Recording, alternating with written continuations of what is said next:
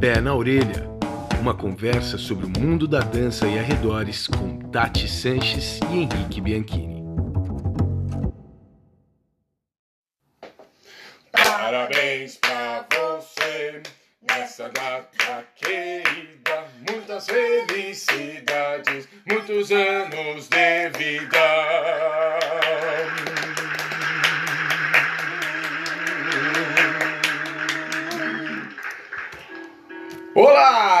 Dançarinos, dançarinas, apreciadores, simpatizantes e entusiastas do mundo da dança e arredores. Eu sou Henrique Bianchini e este é o episódio número 49 do Pé na Orelha, o nosso bate-papo dançante semanal. Estamos aqui em uma, uma data muito celebrada, um momento a ser lembrado, um momento de celebração total, porque hoje, dia 29 de abril de 2020, não apenas estamos celebrando o Dia da Dança, mas estamos celebrando exatamente um ano de existência do nosso mais lindo podcast, podcast mais adorado, mais charmoso e cheiroso, Carinhoso. é, é, assim, aconchegante eu diria.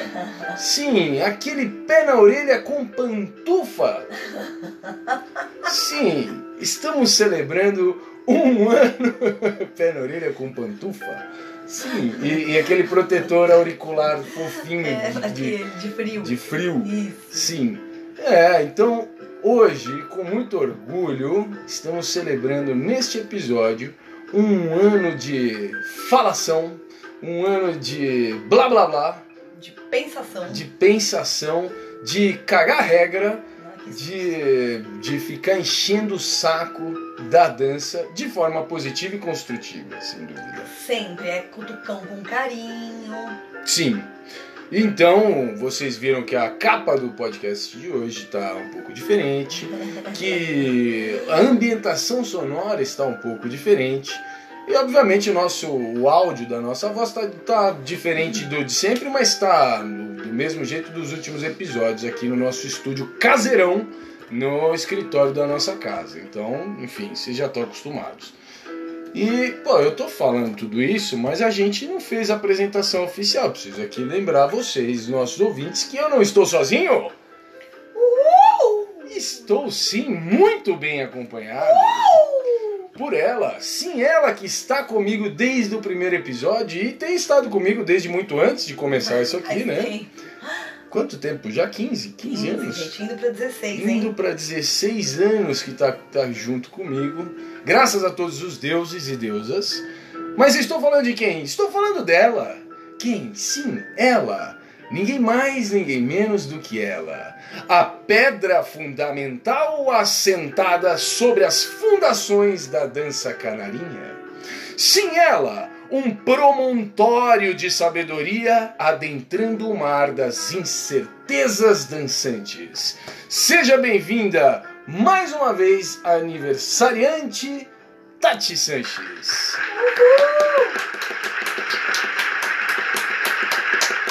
Incrível, incrível. Você não tava prestando atenção e achou que é meu aniversário, você não tava prestando atenção. e não viu a capa, tá bom? Não vai mandar mensagem. É, sim. Porque é um ano de pé na orelha. Um ano que eu estou aqui fazendo pé na orelha com ele. Com quem? Vai dar trabalho, pera. Ele, o divino, ideal, aprimorado, maravilhoso, sublime, bem acabado, esmerado, excelente, genial, magistral, notável, primoroso e valioso. Companheiro de pé na orelha e vida, Henrique Bianchini. Puta que o pariu de roda, mano. Acho que eu nunca fui tão elogiado. Muito obrigado, Eu hein? vim fazer de presente, fiz lá uma pesquisa, achei um monte de palavras. Adorei, adorei. Peguei sinônimo de perfeito. Ah, Pô, a Aqui gente, a pesquisa. gente, estamos acompanhados aqui. Você não pode fazer um negócio desse comigo. Muito obrigado. Dá um, dá um beijinho aqui de parabéns. Pronto. Sim, sim! ah, O podcast é nosso, nós somos o casal, a gente faz o que a gente quiser, ainda Só um mais. minutinho então. É, brincadeira. Ainda mais em dia de aniversário, pô. Que legal, meu. Tati, tô muito feliz, meu. Você, você bem sabe que fazer um podcast era uma vontade que eu tinha há um bom tempo. Você acompanhou porque quando eu expus essa ideia pra você, você apoiou e deu um monte de sugestões e aí a gente decidiu que faríamos juntos e que seria incrível. E a ideia deu uma esmaecida, deu uma, uma adormecida, ficou um tempo. E, enfim, quando a gente começou isso aqui, é, vocês que estão escutando a gente, a gente estava falando disso agora. A gente começou, o primeiro episódio foi feito no supetão, né? De supetão que fala, né? Uhum. Foi de uma vez, assim, a gente tava com a ideia, ela vinha, vinha, mas nada acontecia, e de repente, um dia, a gente decidiu, meu, vamos fazer hoje, porque é dia da dança, vamos fazer, vamos fazer, mas fazer o quê? Fazer como? Não tinha nome, não tinha, obviamente, se não tinha nome, não tinha um logo, não tinha ah, um tema, não tinha, não tinha nada, não existia o podcast. Uhum. E em um dia, ou enfim, em algumas horas, a gente gerou o nome, a gente gerou esse logotipo do qual me orgulho muito. Aliás, o nome me orgulha muito, o logotipo. Logotipo, me, pergun me perdoem aí, designers de plantão. Estou usando o nome logotipo de forma generalizada aqui, extremamente leiga, mas enfim, na, na- Símbolo. o símbolo, sim. Aquela. Você já contou a história, né, do simbolinho? Sim, ah, ah, já contei? Já contei?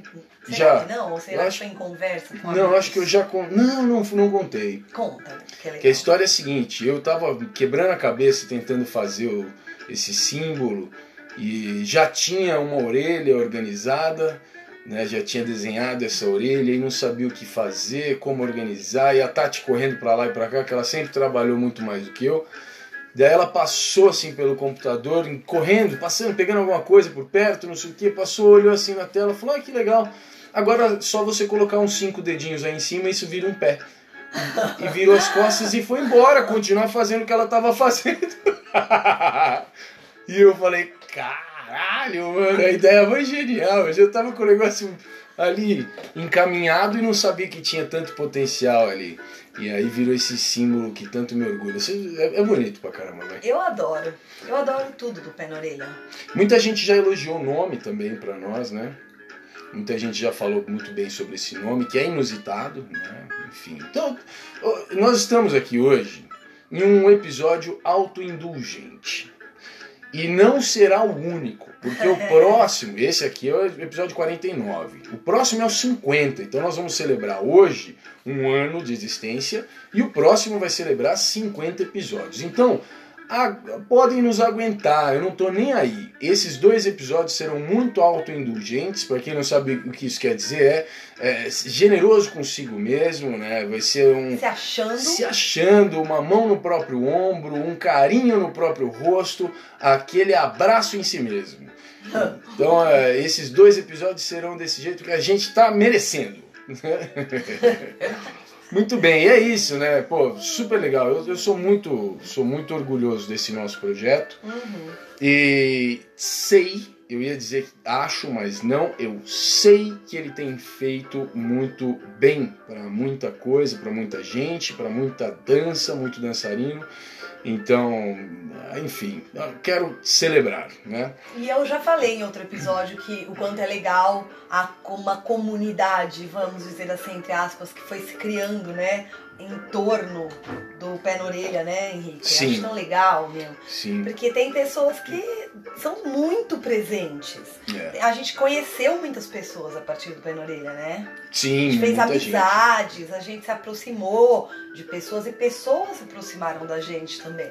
É, sim. Né? A gente pôde abrir esse canal. É muito legal. Eu também adoro. Uma coisa que muita gente comenta, Tati, é que, é, por exemplo, vou citar aqui a Ariane.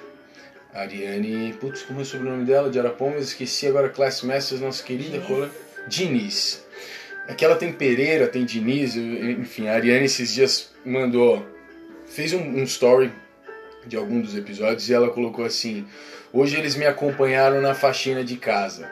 É. E isso é uma coisa que a gente escuta muito, né? Que no- a partir de algum momento, é, nossa imagem, é, nossa imagem pública, né? Profissional e, enfim, nossa imagem pública foi desmistificada, né? A gente passou a fazer parte da rotina de muita gente, pelo menos de, forma auditiva, né? E de forma ideológica também. E nossa imagem foi desmistificada. E eu acho isso eh, um grande. Eh, uma honra, né? Uma, a palavra que eu queria não era honra, mas uma, uma coisa assim, uma, uma coisa incrível poder Satisfação, né? é uma satisfação saber que a gente entra com, com todo esse cuidado, né? mas a gente entra na casa das pessoas e oferece essa companhia para elas, principalmente nesses tempos atuais, né? Mas olha que loucura, né? Faz um ano que a gente já tá indo na casa das pessoas, né? Sim, faz um ano. Porque agora todo mundo tem que dar um jeitinho na casa das pessoas pra resolver tudo, mas a gente já tava indo, então É né? verdade, é a verdade. gente já tava aí. Então eu poderia dizer aqui que nós somos talvez o iFood do pensamento dancístico, o Uber Eats do, do movimento cognitivo. Gostei, gostei. Pode Nossa, ser algo gostei, assim, né? Pode ser. Ótimo. Adorei. Temos a nossa função aí bem organizada nesses tempos de quarentena dan dancística. Gostei de dancística, vou manter.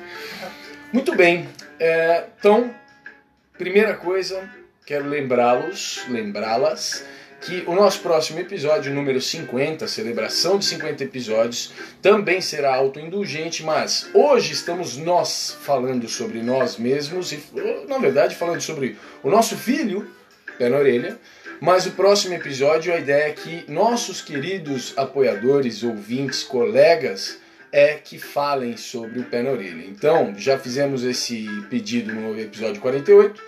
E mais uma vez aqui vai. Vocês que nos acompanham, que têm algum apreço pelo nosso trabalho, que gostam do pé na orelha, que veem valor nisso que a gente gera, por favor, mandem para nós uma mensagem de voz no WhatsApp do Pé na Orelha, contando um pouquinho, mensagens breves, tá? Não precisa contar uma história enorme lá, mas enfim, manda uma mensagem falando para nós o, o que, que o Pé na Orelha fez por você neste um ano de existência. É, o que o Pé na Orelha trouxe de positivo, de reconfigurações. Acho super legal saber o que mudou, né? Para que, que a gente apareceu na sua vida, na sua profissão. A gente quer saber e a gente quer colocar esses áudios é, de vocês nesse programa número 50. É, por que, que você continua voltando aqui, né? Exato. Por que, que você continua voltando é uma ótima forma de definir. É isso aí. Por que você volta? Ótimo. Putz, que legal. Pode, ser o nome do episódio. Adorei, tá? Você é muito boa nisso. Incrível. Gente, Incrível. peraí, peraí, que eu queria aumento. Ela, porque ela gera a maior parte dos temas e dos nomes. Aí ela falou hoje, eu quero um. Ela gerou o de hoje, como de praxe. Falou, eu quero um aumento. Eu falei, você vai ter então. Hoje em dia você ganha zero reais, você vai ganhar o dobro. Vai ganhar o dobro a partir desse momento. dois. Então a gente quer saber, manda para nós mensagem de voz no WhatsApp, como sempre, o mesmo, 011 984 07 2938. Não precisa decorar, tá na descrição. E identifique-se, obviamente, fale de onde você está mandando essa mensagem, onde você mora, e deixe também o arroba do Instagram, se você tiver, por favor, para a gente marcar você na descrição. Então, o plano é ter várias falas, então a gente vai falar menos, nós vamos obviamente comentar cada uma dessas falas, mas o plano é ter vocês falando no episódio 50, tá? Presentinho. Isso, presentinho. presentinho para nós, muito bem, ótimo. Feitas as introduções, então podemos ir para o papo de hoje. Vocês viram lá o nome do tema, nome do tema, desculpa, o nome do episódio de hoje, a pauta de hoje, que é falar de dança, melhor a dança? A Tati sugeriu e eu achei incrível essa ideia na celebração de um ano do Pé na Orelha, justamente na data de, de comemoração do Dia da Dança, porque o que o Pé na Orelha faz, o que nós nos propomos a gerar, a produzir aqui, é falar sobre dança. é para isso que serve o pé na orelha, falar sobre dança. Mas não falar sobre dança simplesmente por isso mesmo, né? simplesmente com a ideia de bater papo sobre isso, mas no, no, naquela ideia que eu sempre promovo né? no, meu, no meu, na minha motivação principal como produtor de conteúdo, estudioso, professor, seja lá o que for, que é melhorar as perguntas, aprofundar as negociações, deixar tudo isso é, com mais espaço para respirar, com mais espaço para ser ocupado e mais amplo, mais flexível. E é isso que o Pé vem tentando fazer, né? nos, nos, nos nossos representados. O Orelha é representado por nós e nossos convidados, que é ampliar a negociação, dimensionar isso com um pouco mais de generosidade. Né? Então acho que tem tudo a ver, Tati, a sugestão de tema, é pensar um pouquinho se o que a gente tem feito, ou seja, falar sobre dança, efetivamente tem algum efeito positivo sobre a dança em seus inúmeros aspectos. Não necessariamente o que só nós fazemos, mas falar em geral, né? Exato. Se falar sobre dança por aí, qualquer. Enfim, se todo mundo falar, quanto mais a gente melhora, né? Ótimo. Vamos saber. Então, let's go para o papo de hoje.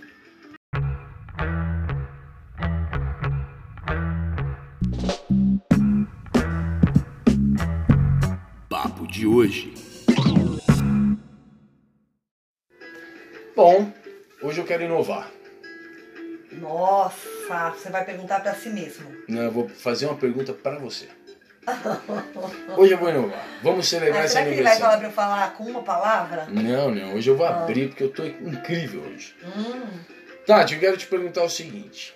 Você, obviamente, já falamos aqui inúmeras vezes e não precisamos repetir, até mesmo para resguardar, é, enfim, a, a percepção etária que as pessoas têm da sua pessoa.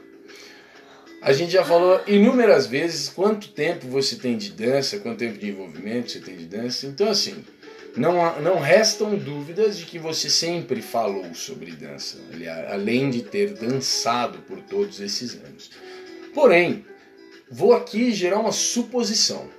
Eu suponho que após o pé na orelha ter começado, não apenas por fazer o pé na orelha, mas pelas reverberações e consequências que o pé na orelha trouxe para a sua carreira, eu tenho aqui uma suposição de que você tem falado mais sobre dança nesse último ano do que em qualquer outra fase da sua vida. Tenho essa impressão. Se for este o caso, se não for, você já me fala, a gente já muda a pergunta, mas eu tenho essa impressão que você tem falado sobre dança mais do que em qualquer outra fase da vida. Se for esse o caso, queria te perguntar: depois desse ano, você sente alguma transformação na dança para você? Não necessariamente se a sua dança pessoal melhorou, enfim, porque aí tem muitos tem muitas coisas envolvidas. Pode ser isso também, mas a dança seu conceito sobre dança, como a dança está na sua vida, o que a dança significa, como você vê a dança, seja lá o que for, alguma coisa mudou? Olha que bela pergunta, gente. Eu sou assim. Tá, de... peraí, vamos organizar aqui os meus pensamentos. Obviamente que sim, né? A resposta é sim. Ótimo. Agora vamos falar sobre esse assunto. É, eu diria que sim. Primeiro eu falaria o seguinte: eu e você vínhamos falando muito sobre dança, talvez por isso que é, o negócio explodiu e virou o pé na orelha. Certo. Né? Então eu vejo que tem um tempo, um pouco antes do pé na orelha, que a gente tava que não se aguentava mais de falar eu, sobre dança. E eu não aguentava mais você. a gente não tava se aguentando de tanto que a gente tava toda hora, todo dia, ficava horas falando, né? Sim, é Então isso era uma coisa que a gente já veio construindo assim de uma forma. Mas depois, né, durante o pé na orelha, depois e agora, é, a diferença é muito grande por vários motivos. E obviamente que, na verdade, respondendo sua pergunta, eu diria que sim, que a, a falar por esse ano tanto sobre dança e falar para tanta gente, porque é muita gente que escuta a gente. Sim. Né? É muita gente. E é muita gente, Henrique, que a gente não sabe sempre quem é. Eu sempre me pergunto assim: cara, as pessoas estão escutando, tem gente que tá anotando. Tem gente que tá só escutando. E tem gente que pode estar tá falando assim, nossa, que besta esses dois. Ah, sim. Né? Então, assim, é todo tipo de gente. Quem gosta, quem não gosta, os que gostam, os haters. Ah, né? Deve ter gente que escuta pra meter pau, deve ter gente. Então, assim, deve ter gente muito inteligente que escuta a gente, né? Então isso faz a gente se colocar num lugar assim muito muito exposto e que quanto mais você se coloca nesse tipo de exposição, eu acho que mais você pensa e mais você abre o seu olhar para tudo, sabe? Sim. Então não é que a gente pensa em, sobre dança na hora de fazer o pé na orelha. A gente já fazia isso toda hora em casa Sim. e com alguns amigos da dança, né? Quando, se, quando a gente se encontra, a gente sempre ficou horas e horas falando, pensando, trocando ideia. Mas acho que essa pressão da gente essa responsabilidade, vamos falar melhor, de falar com muitas pessoas de todos os tipos, faz com que a gente fique muito atento, mais ainda do que já era antes. Então, o que eu quis dizer é: antes a gente já estava falando muito, mas agora a gente fala muito e ainda com um olhar muito atento a tudo. Sim. Porque vai além da, do, do que é do nosso mundo específico da nossa dança. Sim. né? A gente começa a ir além, a gente começa a ir para dança em geral, para dança de todo mundo, para outros tipos de dança, falar com pessoas que dançam outras danças que não são do nosso universo. Sim. E aí a gente começa a abrir o um olhar para tudo isso. E eu acho, sempre achei que a, a visão muito abrangente, que essa visão periférica, né, do olhar das coisas, é o que engrandece a gente. E o pé na orelha está fazendo com que a gente abra mais e mais a nossa visão periférica e isso, obviamente, que só nos engrandece. E sendo uma representante da dança, uma pessoa que trabalha com dança, na parte empreendedora porque tem escola. Como professora, dou aula até hoje, dou aula para um monte de turma. Eu digo até hoje porque tem gente que acha que. Não que eu sou velha, mas porque eu tenho escola, às vezes eu não dou mais aula, né? Dou aula, um monte de aula todo dia. Sim. Né? Então, eu sou, tenho a visão empreendedora, tenho a visão pedagógica de professora, tenho um grupo onde eu faço criações, me coloco no lugar de aluna e eu acho que tudo isso melhora quando a cabeça está muito rica em termos de visões e de possibilidades. A gente sai da tal da bolha, que foi um episódio nosso. Sim. Né? Então eu acho que pensar a dança faz a gente sair da tal da bolha. Sim. Faz a gente exercer a alteridade, ver a dança do outro, o jeito do outro de fazer, a realidade do outro que não é a nossa. Nossa Senhora, gente, a gente cresce muito.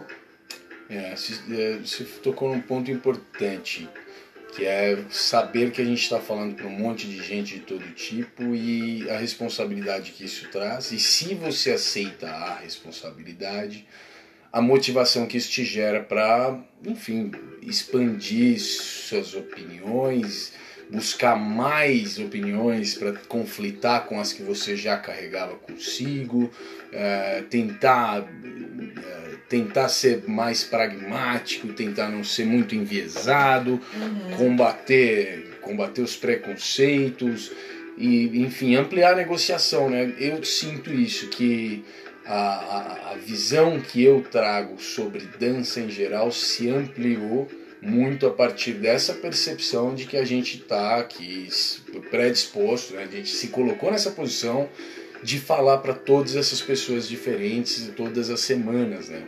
E isso é, é uma resposta gigantesca. Então, para mim também, a, a, a dança, para mim, ela se ampliou muito. Uhum. Uma das coisas que eu pude perceber é as conexões que existem entre mundos que para mim antes não, não, não dialogavam tanto.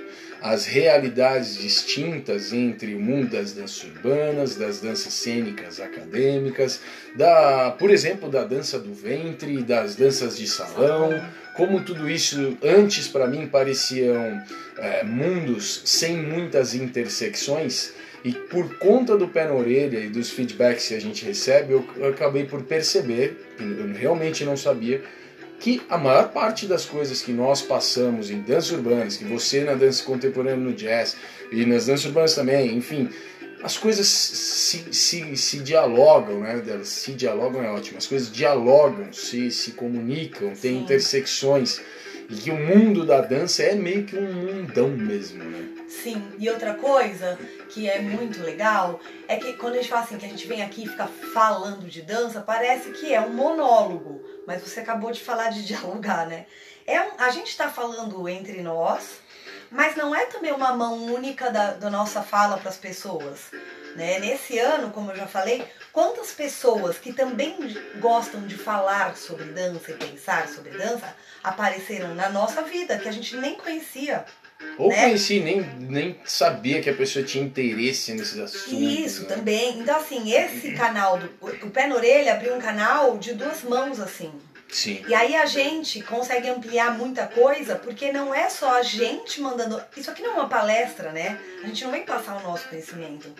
A gente faz isso aqui pra fazer um papo entre nós, mas o nosso papo reverbera e aí as pessoas dão feedback pra gente, Sim. não é? Então são papos desde uma mensagem num direct trocando uma ideia, até pessoas que a gente encontra, aí a gente encontra no evento, a pessoa fala, lembra o episódio X? Tinha um assunto, aí a gente fica três horas batendo papo, filosofando, discutindo, né? Sim. Então acho que, meu, a gente conseguiu aqui criar, por sorte, um, como eu digo, uma comunidade, uma, um imã de atração de pessoas que gostam de fazer o que a gente gosta de fazer.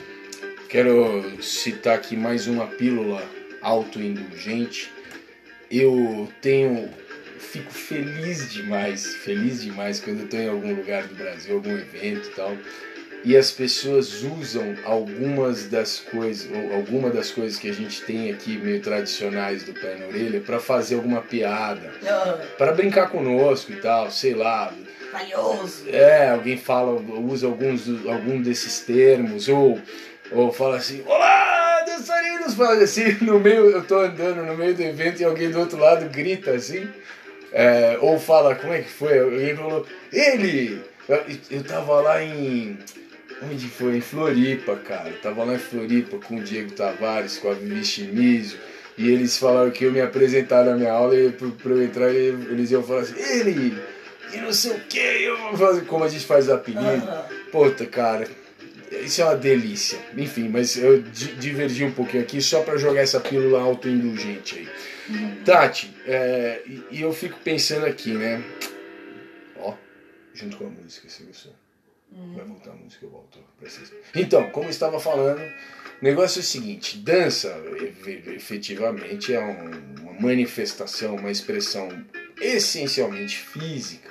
né? Então a dança é o fazer primeiro. A dança é a ideia do, do físico em ação.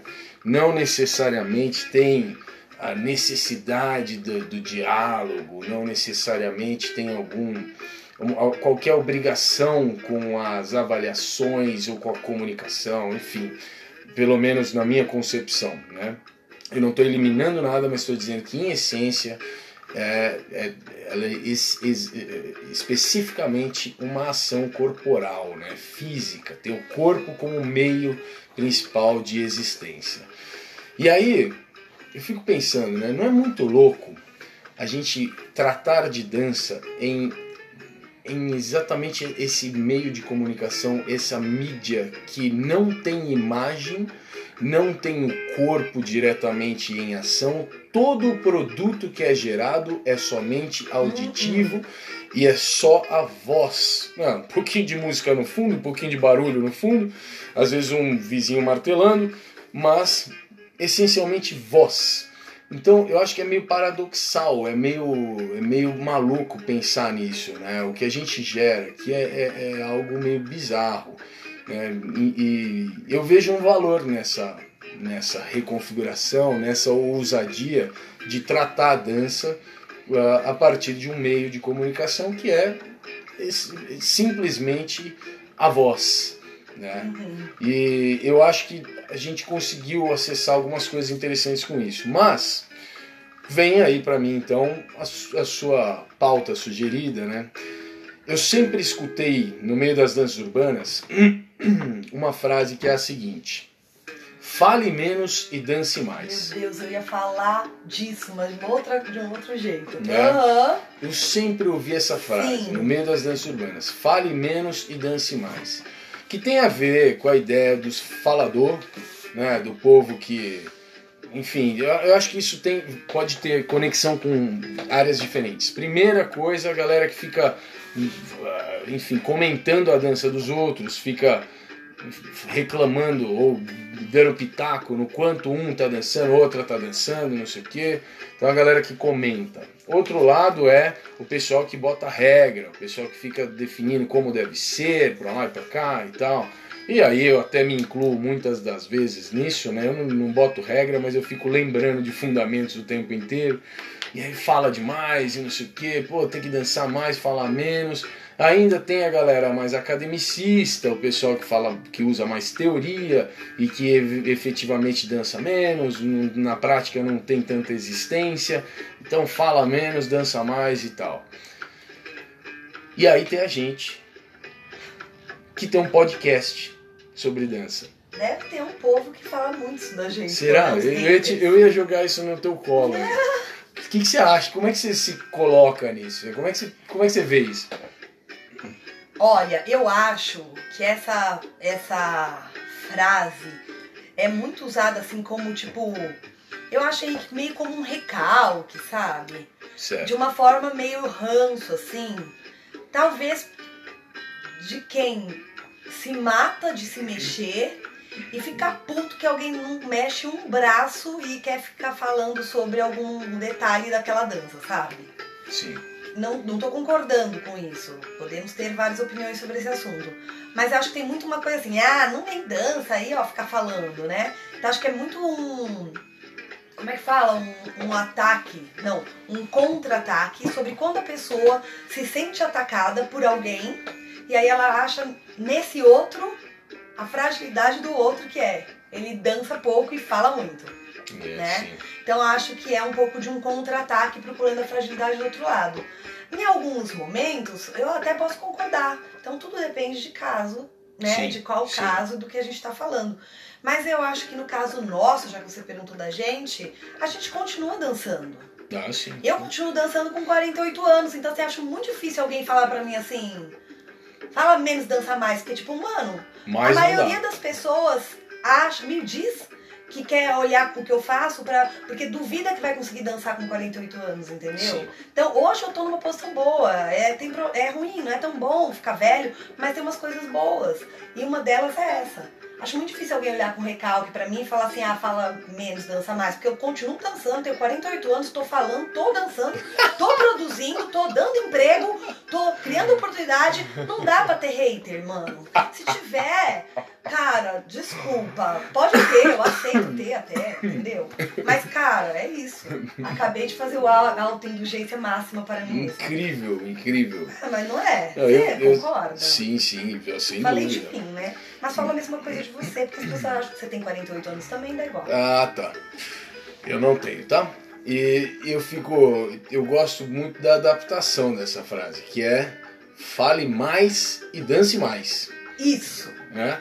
Perfeita. Pô, faz as duas coisas, porque dá essa impressão de que a dança, por ter o corpo como meio de existência, como meio principal, essencial de existência, elimina todo o resto. Né? A dança não precisa do cognitivo, não precisa da negociação.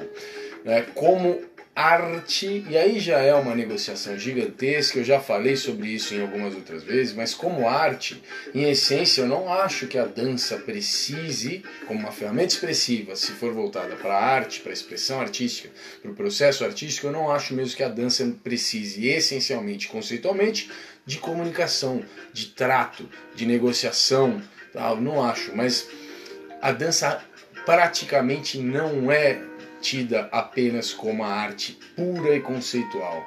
A dança é muito mais usada como um meio de negociação, de comunicação, um meio de interação, um meio de se colocar socialmente, de ter participação no, no, no trato social. Então, nesse caso, descolar, né, de, de, desmembrar a dança dessa visão holística, gestáltica, integral, ou seja, a dança faz parte do trato social e outra das partes do trato social é a parte cognitiva, assim como a parte eh, criativa, e tudo isso se resolve na comunicação, na negociação, enfim, nessa dinâmica infinita e contínua que é a sociedade. E sendo assim, quando a gente ignora a parte da fala, que nada mais é do que a expressão verbal do pensamento, Ai, era isso que eu ia falar. né? Sim. Quando a gente ignora a parte da fala, que nada mais é do que a expressão verbal sonora do pensamento, a gente está ignorando o pensamento em Nossa, si, justo o que eu ia falar. né? Ignorar a fala é ignorar o pensamento, é Não. ignorar a liberdade de expressão, é ignorar a história das pessoas. E dança sem história é só mecânica, dança sem opinião é só movimento. Enfim, E a ausência de fala é ausência de pensamento. Hum. Por que eu tô falando isso? Quando você pensa sobre um assunto, tiver alguma questão, né, na cabeça, isso, essa questão fica ali na tua cabeça, você quer falar, você precisa dialogar. sim, Então, assim, provavelmente você vai dialogar de alguma forma. sim. Então, sem a, pra- é a ausência de fala é a ausência de pensamento. É dançar, dançar. Não é possível que por mais que a pessoa seja extremamente, ela dança na festa, tá? Tem nada a ver, ela vai lá dança, mas é um cara que vai em festa e dança. Ainda assim, essa pessoa pode em algum momento estar no meio de uma festa dançando e vir ali uma indagação, uma coisa assim, tipo, caramba, o quanto isso aqui muda aquilo ali, olha, se Gerar aquilo opinião, fosse né? daquele jeito, nossa, se de outro jeito acontecesse, olha essa situação que aconteceu agora, a relação disso com o mundo. Cara, eu acho impossível não haver o pensamento dentro da dança, ainda que seja de uma pessoa que não é estudioso da dança, nada, entendeu? Opinião, né? Gosto. Opinião, vontade de falar pra alguém o que você acha, trocar uma ideia, não é possível. É. Então eu não consigo descolar o dançar do falar Não. sobre dança. Para mim essas duas coisas estão conectadas. Eu acho que o grande problema que eu não diria o grande problema, mas eu acho que algo que pode ser revisto, sim, é o crédito dado às pessoas que não lidam de forma absoluta ou não lidaram, porque eventualmente a gente pode lidar com dança por muito tempo e depois ser obrigado a não lidar mais. Enfim, pode- existem inúmeras possibilidades. Mas pessoas que não tiveram vivência alguma com a parte física e só tratam da parte da fala, porque de novo eu não consigo descolar a parte física da parte Uhum. cognitiva. Então nem para um lado e nem para o outro Exato. né? nem para um lado e nem para o outro. E é por isso que eu volto à minha versão da frase, que é fale mais e dance mais. Não descole essas duas coisas. Sim. Deixa eu contar uma curiosidade. Por favor, faça É muito isso. engraçado. Teve uma, uma época da casa da, da lojinha da Casa da Dança que a gente produzia umas camisetas com frases, tipo aquelas frases da Nike, que agora Sim. tá na moda, né? Camiseta com frase. Não tinha muita camiseta com frase e a Nike começou a lançar aquelas com aquelas frases e tal.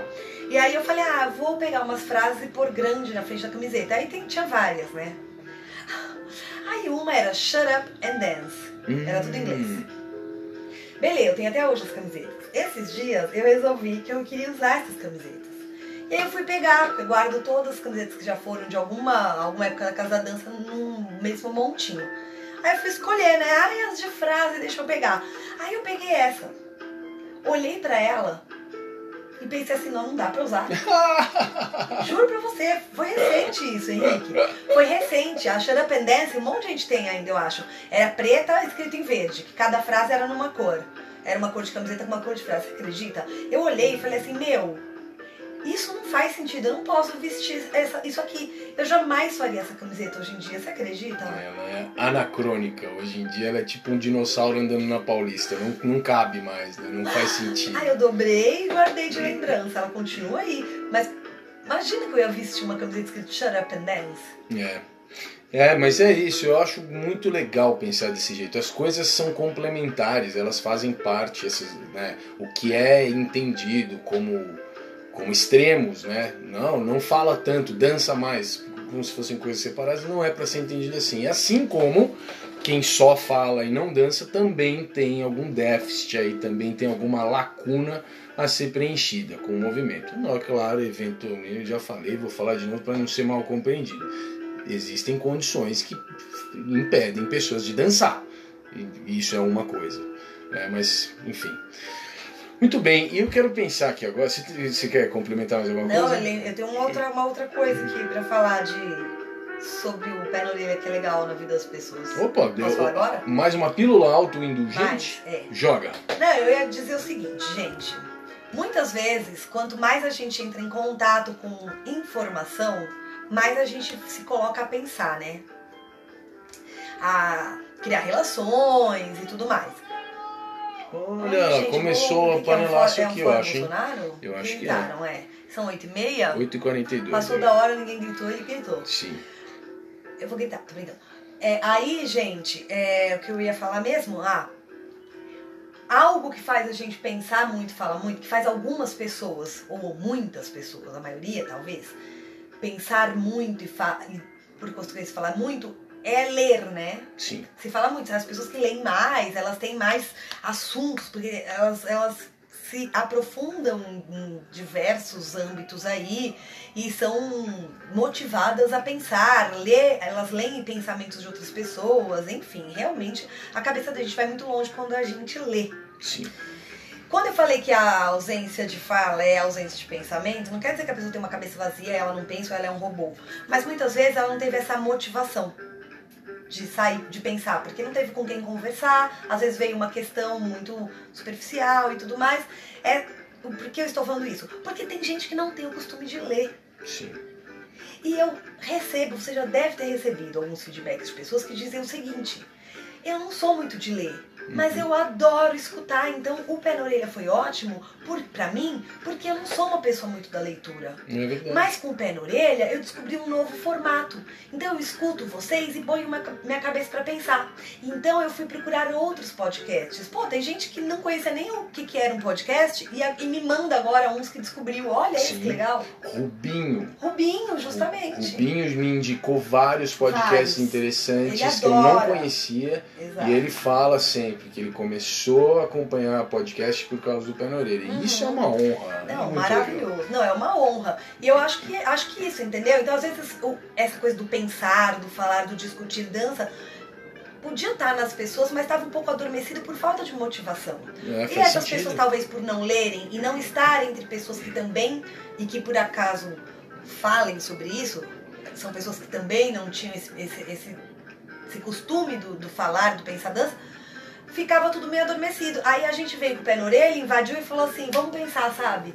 Então eu acho muito legal. Putz, faz Porque todo tem gente que sentido. começou a ler, porque a gente não para de indicar livro, mas tem gente que continua falando assim: olha, ler não é a minha praia. Sim. Mas eu escuto vocês, isso me vem, aí vem a questão, aí eu vou, vou procurar outra coisa. Ótimo. Legal, né? Verdade. Super legal. Faz todo sentido. E é verdade, a gente escuta muito isso. É. Tati, vamos pro Diego Tavares não vir cobrar a gente depois que a gente não respondeu a pergunta do, do nome. Vamos tratar um pouco dessa pergunta? Vamos. né? A gente tá tratando, tá, Diego? Diego, a gente tá tratando. E eu falei já na primeira resposta que eu dei. Sim, a gente tá falando, mas dá pra gente falar um pouco mais. Vamos.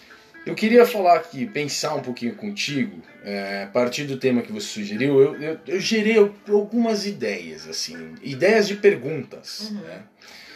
E eu quero separar isso em, algum, em alguns setores. Primeiro, é, então melhor, a, a dança melhora quando a gente fala sobre dança. Falar sobre dança melhora a dança. A dança me gerou algumas possibilidades. A primeira delas seria melhorar a minha dança. Eu, como indivíduo dançante, como dançarino, enfim. Professor seria consequência, mas como alguém que dança, Hum. ao falar sobre dança, né, a minha dança melhora. E esse é uma primeira, um primeiro ponto que eu gostaria de negociar com você. Né, porque, por exemplo, eu vou. Acho que eu já falei sobre isso em algum momento, vou lembrar. Teve um período da minha carreira aí que eu tive uma lesão. ah, eu não lembro se foi a lesão no pé, no arco plantar, ou se foi uma lesão na, na lombar. Eu tive uma, alguma dessas lesões que me tirou da, da prática aí por, sei lá, quase um mês. Quase um mês eu fiquei bem mais ou menos, assim, não conseguia dançar.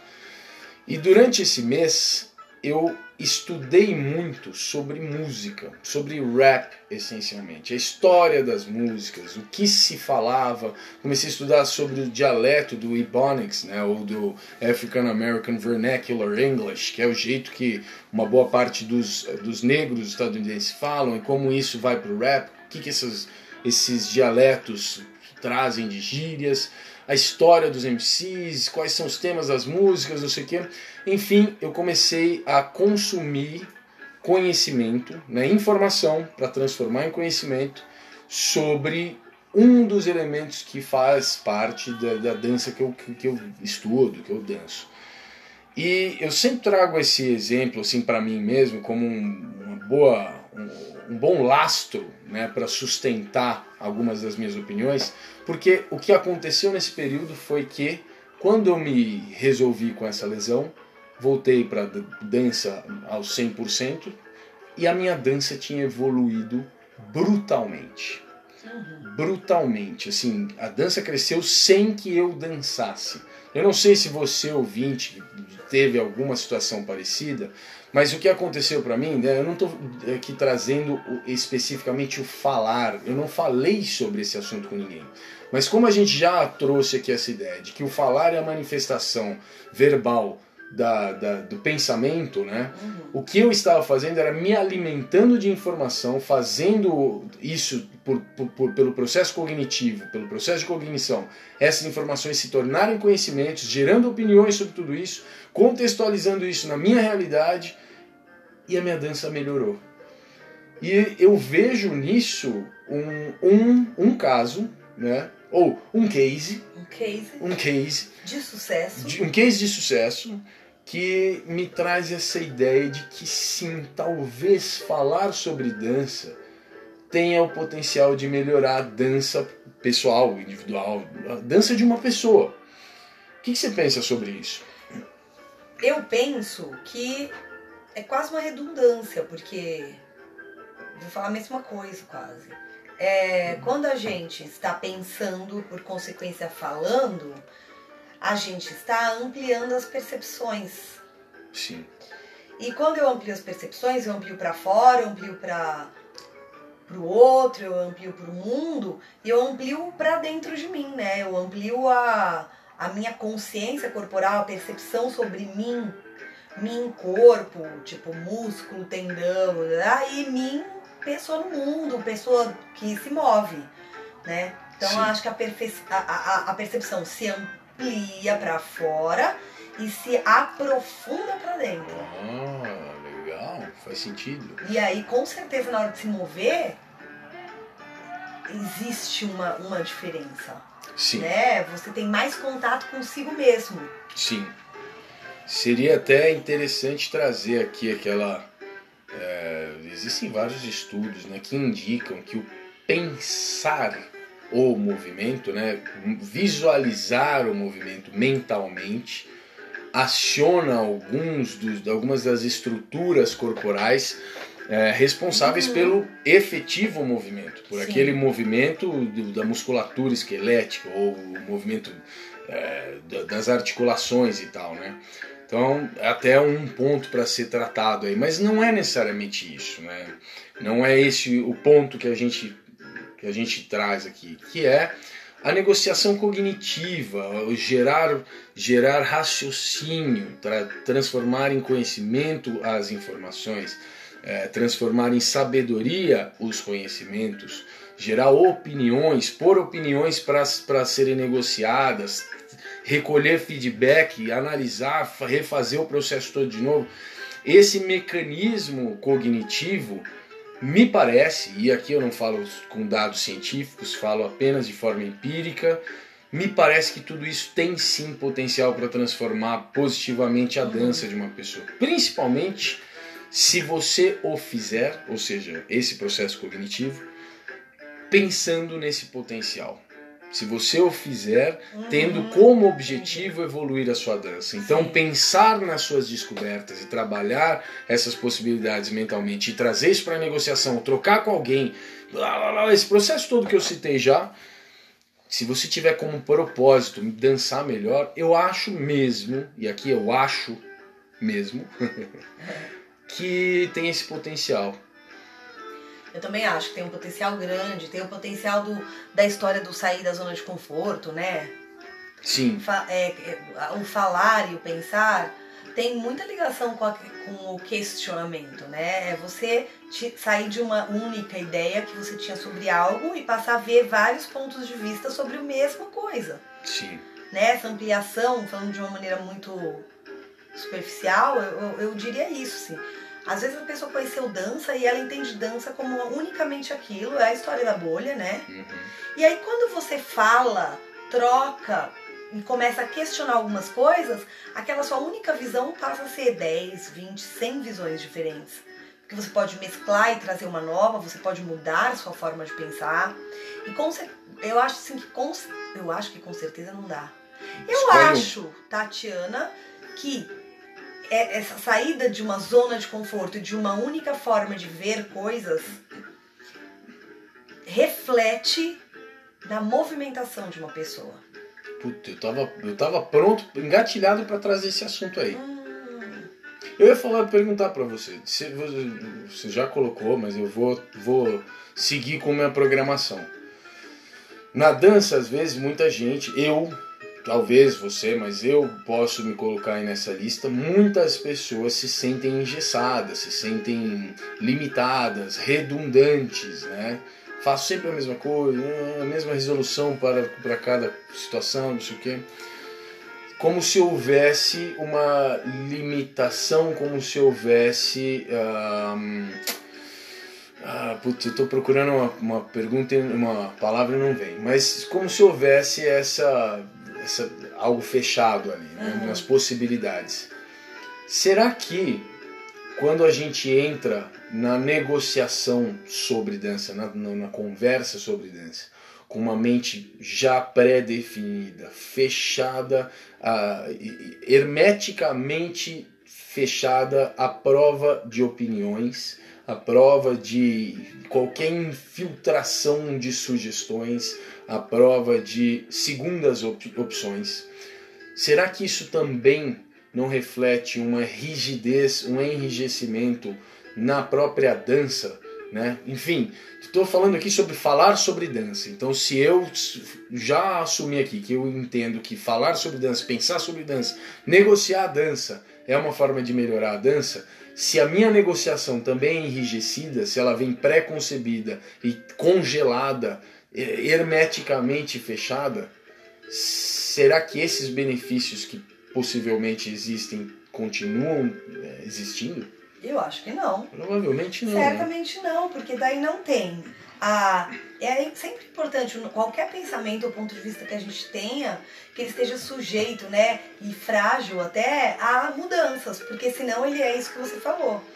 E aí, então assim, quando a pessoa é, que a gente fala, o apaixonado no mau sentido por uma ideia, ela, essa pessoa fica cega para todas as outras possibilidades. E uma vez que essa pessoa só consegue ver e pensar uma única possibilidade para algo, sem, sem se dar o, a flexibilidade do questionamento, né, ou de uma ideia entrar, ela não sai da zona de conforto. Sim. E estar na zona de conforto significa estar sempre igual, porque a única forma de mudar, evoluir, descobrir é sair desse lugar, né? Sim. E aí as pessoas falam mesmo, eu fico pensando, muita gente fala de bloqueio criativo, né? Às vezes as pessoas ficam tentando procurar a resolução do tal do bloqueio criativo na dança em algum exercício do corpo. Sim. O que, que eu posso fazer que eu tô com um bloqueio criativo? É, tem alguma coisa que você pode me indicar e tal? E aí talvez tem gente que acha que vai fazer algum exercício, aprender alguma técnica de dança. E dificilmente a gente vai conseguir pensar assim, né? Eu não consigo, você consegue? Quando alguém me fala de bloqueio criativo, a primeira coisa que eu penso é olhar tudo, falar de tudo, sair da dança. Vai fazer outra Sim. coisa, aí você vai ver que acabou seu bloqueio. Vai consumir o mundo. Exatamente. Essa é a ideia. Bloqueio criativo precisa de consumo de mundo. Consumo de existência. Uhum. E eu fico. Eu tenho uma outra hipótese aqui. Eu acho que pensar e falar Porque não adianta muito pensar, viu, gente? É, eu quero deixar isso aqui. Pensar só é uma parte do processo. Tem que botar para jogo.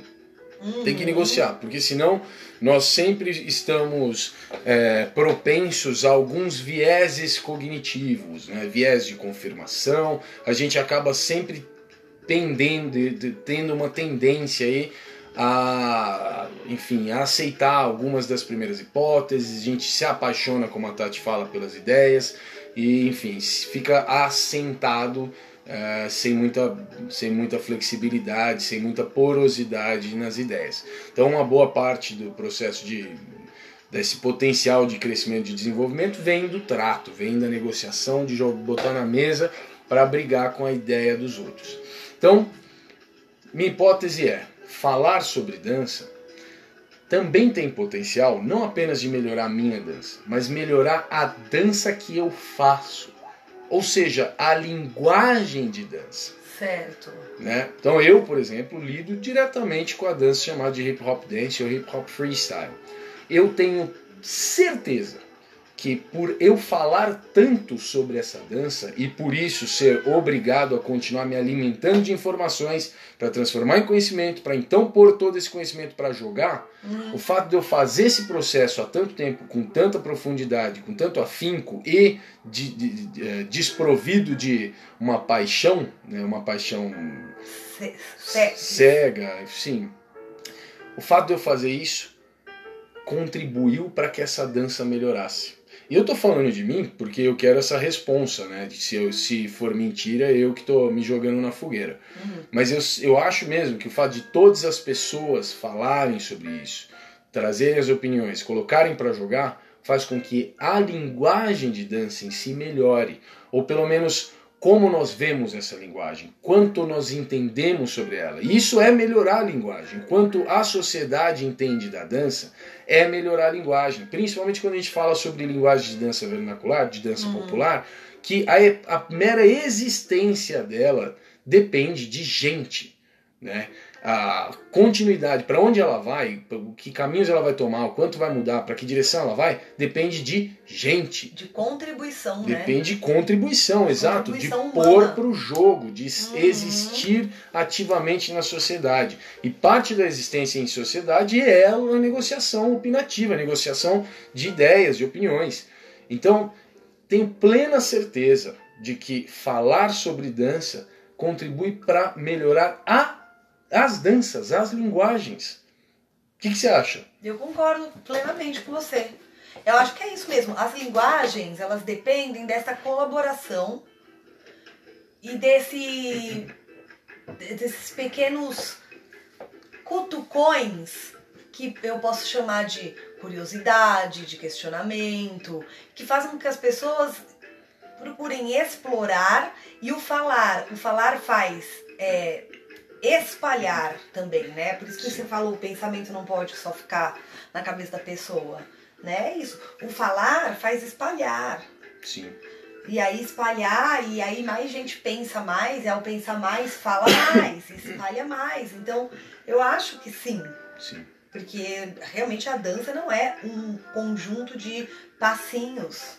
É, sim, né? Sim. Então, enquanto não for só um conjunto de passinhos, tem muita coisa para ser pensada e falada. Sim. E eu acho que assim, uma dança, ela se expande não necessariamente porque mais gente está dançando.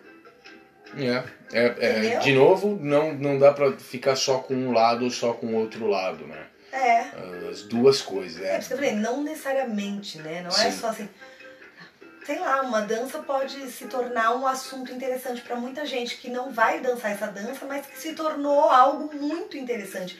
E eu acho que a curiosidade é uma coisa também, né? Muito, muito legal de se pensar. Sim. Como provocadora para início de pensamento e de fala. Sim, sem dúvida. A curiosidade é o início do processo todo, né? O início do, do método científico é a curiosidade. Sim.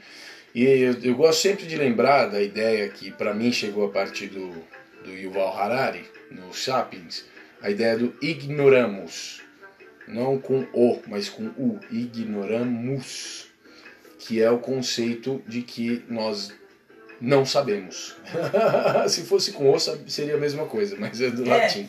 É, latim. Que é a mesma ideia, que a percepção, a aceitação e a normalização da ignorância, mas sem a, mas com inquietação, Uhum. né? Essa palavra é boa. com inquietação a, o entendimento, a percepção e a, a aceitação e normalização da ignorância como um, um elemento eh, eh, comum a todos nós, seres humanos, não importa quem, porém, com inquietação é o caminho que nos trouxe o método científico. E isso na, na dança, por que isso na dança não seria positivo? Né? Por que é que o pensar e o negociar, o testar, o pôr para jogar é, opinativo, ideológico, conceitual, não traria benefícios para as linguagens. Né? É, ótimo. Tem um outro, um outro lado para pôr para jogar. A gente falou sobre melhorar a minha dança, a sua dança, os indivíduos dançantes. A gente falou sobre melhorar a linguagem, as linguagens de dança que a gente usa. Uhum. E eu acho que é meio consequência pensar então que falar sobre dança tem o potencial de melhorar a cena da dança ou as cenas da dança. Né? Eu falo as porque eu posso pensar na cena da dança de São Paulo, posso pensar na cena da dança do Brasil, posso pensar na cena da dança das danças urbanas do estado de São Paulo, posso pensar na cena da dança do balé clássico competitivo e de, entre escolas e amadores. São cenas diversas e eu posso pensar isso é, num, num- paradigma um pouco mais amplo, como uma cena generalizada de dança. E eu acho que é meio consequência pensar então que se a gente entende que concordamos que a dança pode melhorar a minha dança, pode melhorar a dança que eu faço, provavelmente então ela também tem o potencial de melhorar a cena da dança, né? Fazer com que as, Certamente. o, o meio, as pessoas que fazem o meio Uhum. e o que acontece nesse meio borbulhe mais, né, oxigene mais, tenha mais espaço para para evolução, né? O, o, o Bon Giovanni falou isso uma vez, que, acho que lá em Floripa ainda, e isso eu acho demais, que ele fala que a ideia é oxigenar, ou seja, gerar mais espaço lá dentro para respirar, para preencher com mais coisa, Uhum. né? Sim, é incrível. Não, eu tô- eu- me veio Henrique aqui, eu não sei se você quer continuar falando, quer dizer, ainda vai continuar falando sobre exatamente esse, esse Esse lado aí. pra jogar, porque me veio mais um, Ah, mas que tem a ver com esse melhorar a cena. Você falou cena, né? Aí minha cabeça já foi para um lugar que é o seguinte: falar sobre dança, porque esse não é o tema, falar Sim. sobre dança melhora, né? A dança. Falar sobre dança propõe que se que exista a tal e tão falada, que tanto se usa essa palavra, troca. eu achei que você ia falar imediatismo, eu tava Não, preocupado aqui. não, a tão falada troca. É Certo. porque, né, tudo que as pessoas sentem, ah, que foi legal, ah, é a troca. Ficou um pouco banalizada essa palavra, Sim. né? Mas assim.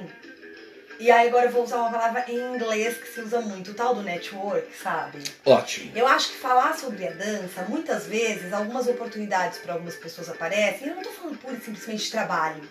Falando oportunidade de, de encontrar parceiros novos para pensamentos, para alguma produção criativa, para seja o que for. Muitas vezes isso acontece a partir do falar. Né? Você tá num grupo de pessoas e ali sai um assunto e todo mundo tem vontade de falar e no meio desse monte de fala se cria conexões. Sim. Você cria conexões. Isso que você tá falando é legal. Nossa, isso é legal. Que tal a gente se juntar e desenvolver esse trabalho, se juntar e essa coisa criativa, se juntar e fazer um podcast? se- né? Então, a, a, o Pai Nogueira só existe por quê? Porque a gente fala? Eu achei que era porque a gente era casado, pô. Se a gente. Não. Porque a gente poderia muito bem ser casado, cada um chegar em casa no, no fim do dia e ficar quieto. Um assistir novela, o Sim. outro, né? Outro querer jogar videogame. Ah, isso aí tem acontecido bastante, hein? Tem, gente. A gente quase tava sem tema hoje, porque não temos mais falado. Brincadeira. Né? Então, assim, nossa, o pé na orelha surgiu porque nós dois gostamos de falar sobre dança. Sim. Realmente, se a gente desse aula, voltasse pra casa e não discutisse dança, ou só voltasse e falasse, ah, minha aula foi legal, foi mal animado, toquei essa música, o outro é, eu também. a gente não ia chegar um pé na orelha. Sim. Então, mas é que como a gente é casado, fica mais óbvio, mas ainda assim, né? É. É, e, que- e- e quero, só para deixar um complemento do que você está falando, outra grande contribuição é o fato da gente não falar só sobre dança. Ah, Certo. Sim, a Tati acabou de falar que sobre bloqueio criativo, tem que consumir o mundo, que que ela sempre sugere é vai pensar em outras coisas, qualquer coisa menos dança. Isso é uma outra coisa importante, né? Então eu É. acho é sempre bom lembrar disso. Porque também gente que só fala sobre dança é incômodo, hein? Vou falar a real. Chato, chato. Chato. Não... Não, principalmente porque quem só fala sobre dança, eu vou te falar uma coisa, fala sempre as mesmas coisas. É verdade. Que se você só fala sobre dança, você só fala sobre um, um, um- um- um recorte da dança que você conhece. Porque o único jeito de falar sobre dança sob outros pontos de vista é você olhar para outras coisas. Sim, sim. Então falar isso- só, só sobre dança seria isso. Chegar em casa e falar assim, nossa, minha aula foi mó legal. Sabe que música eu toquei? Tal. Aí a sua, tal. Ah, você deu passo? Deu. Ah, eu dei coreografia, o pessoal não pegou muito bem. Ah, tá, beijo, vamos dormir. Se não tacar ali no, no meio uma filosofia, um- se não tacar um- uma política, uma, É. uma economia, uma arquitetura, culinária, se não meter um. Uma psicologia. Exato, se não aparecer ali no meio, também fica um porre e não contribui, né? Ah, E bem- aí, aí é o tipo de falar sobre dança que não contribui muito, que é só ficar é. patinando, é cho chovendo molhado. É chovendo molhado, é julgar, né? É É, muito julgamento, é, é, é uma visão que só consegue falar pra colocar opinião. sim. né? Ótimo. Aí a conversa do julgamento. Ah, eu Sim. acho isso, eu acho bonito, aquilo eu acho feio. Não tem outra forma. Tati, você acha então que falar sobre dança então tem o potencial de melhorar também as pessoas? Caramba, olha agora, essa agora foi. A gente falou sobre melhorar a minha dança, sobre melhorar a dança que eu faço, sobre melhorar a cena da dança. Você trouxe a ideia de melhorar a. Como colocar isso que você trouxe? É, melhorar as mesmo, conexões as, dentro da cena. Então vamos manter cena. a cena da dança. Será que a- falar sobre dança tem o potencial de eventualmente melhorar as próprias pessoas? Olha só, não falo mais do dançarino, de melhorar a minha dança. Falando sobre a pessoa. Eu diria que eu poderia deixar um silêncio aqui. Essa musiquinha ao fundo. Porque pra mim essa resposta já tá dada. Até mesmo porque a negociação faz a gente evoluir. né? Total. A negociação faz a gente evoluir. A gente já falou aqui que para falar a gente precisa pensar, a gente precisa estar em conexão com as nossas ideias. E as nossas ideias vão ter força, vão ter sustentação, vão ter lastro se elas forem alimentadas por informações, né? Nossos pensamentos, nosso conhecimento vai ser formado pelo, por quanto eu alimento de informações. Então tenho que consumir informações. Não adianta só consumir informação sobre dança, eu preciso consumir informações sobre o mundo. E então se juntar tudo isso para resolver a vontade, a necessidade de falar sobre dança, falar sobre dança é meio que a consequência, porque a evolução já está garantida Ela é pessoal. ela é pessoal. Então, falar sobre dança, e se você gerar ainda o hábito de falar sobre dança e não se contentar com a superficialidade do trato, da negociação, você automaticamente está crescendo, está evoluindo como pessoa. É, a gente falou sobre ampliar a percepção, aprofundar a, autoconsciência, a consciência de si, né? Do seu espaço ali na aula, na sala, no mundo em relação aos outros. A gente falou de agir com mais alteridade, a gente falou de deixar de ser uma pessoa que só tem co- conteúdo, que o conteúdo só serve para julgar. Sim. Então a gente tá falando de menos julgamento, mais alteridade, mais filosofia, Sim. mais percepção e mais profundidade no seu interior. Mais, mais capacidade de troca. Né? Exatamente, né? Mais capacidade de gerar conexão, ser mais antena. E, e consequentemente, se a gente está falando sobre falar, a gente está falando sobre escutar. Ah, Porque só falar não adianta, é o que você falou. Puta, ótimo. Então não é sim, falar falar sozinho, o outro só ficar te escutando, não é falar dar uma palestra, Sim. né? Justamente a discussão do assunto, é, se deixar aberto a questionamentos, a ideia do outro que vai, né, debater com você para isso te tirar da zona de conforto. Então é escutar também. Ótimo. E escutar, saber escutar é um grande passo para muita gente, né? Cara, é, nossa, eu não sei nem como começar a falar sobre isso, então eu não vou falar. Eu só vou dizer que sim, saber escutar é uma das habilidades mais complexas, mais difíceis de adquirir. É tipo o último troféu para platinar o jogo do Homem-Aranha. Uhum. Saber escutar é o ouro. É uma capacidade, uma Difícil. competência, uma habilidade, eu nem sei. Tati, então, sou obrigado à última conclusão. Uhum. Se a gente acha, né? Isso só são opiniões aqui, não estamos trazendo nenhum embasamento científico hoje. Mas se a gente entende empiricamente que falar sobre dança tem o poder de melhorar a minha dança, tem o poder de melhorar a dança que eu faço, tem o poder de melhorar a cena da dança, tem o poder de melhorar a mim como pessoa, então concluo que falar sobre dança também é uma forma de melhorar o mundo.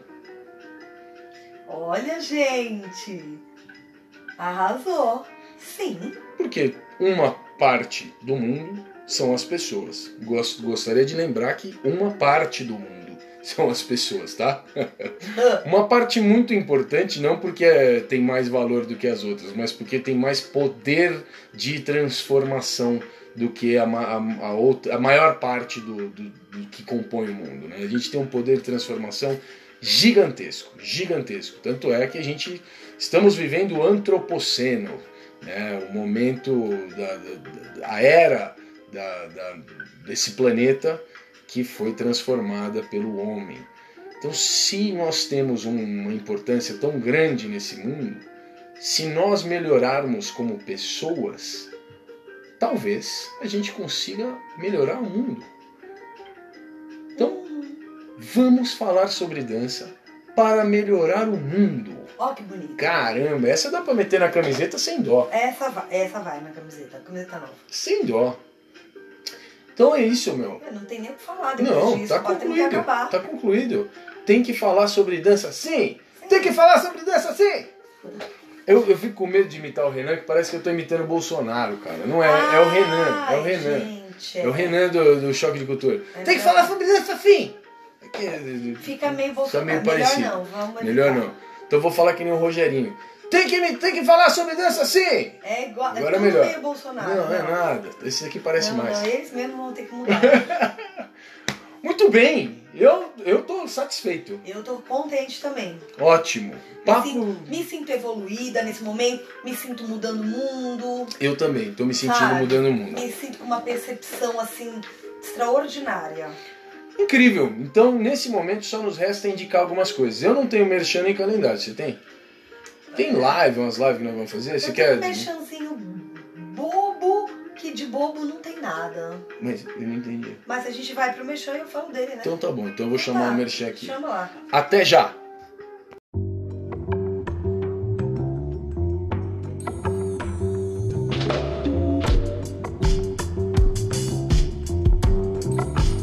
Merchan. Bom, eu quero aqui divulgar nesse merchan uma lista muito importante. Hum, gente, como assim? Chama lista VIP da Tati. Ah, não é possível. Não é possível. Gente, eu, eu vou me abrir. Eu, eu não gosto. Vocês sabem. Nossa, eu falo tanto, né? Eu sou tão contra, Henrique. Aquelas coisas que ficam falando, usando aqueles gatilhos mentais, não sei o que, que todo mundo usa, parece que já tá batido.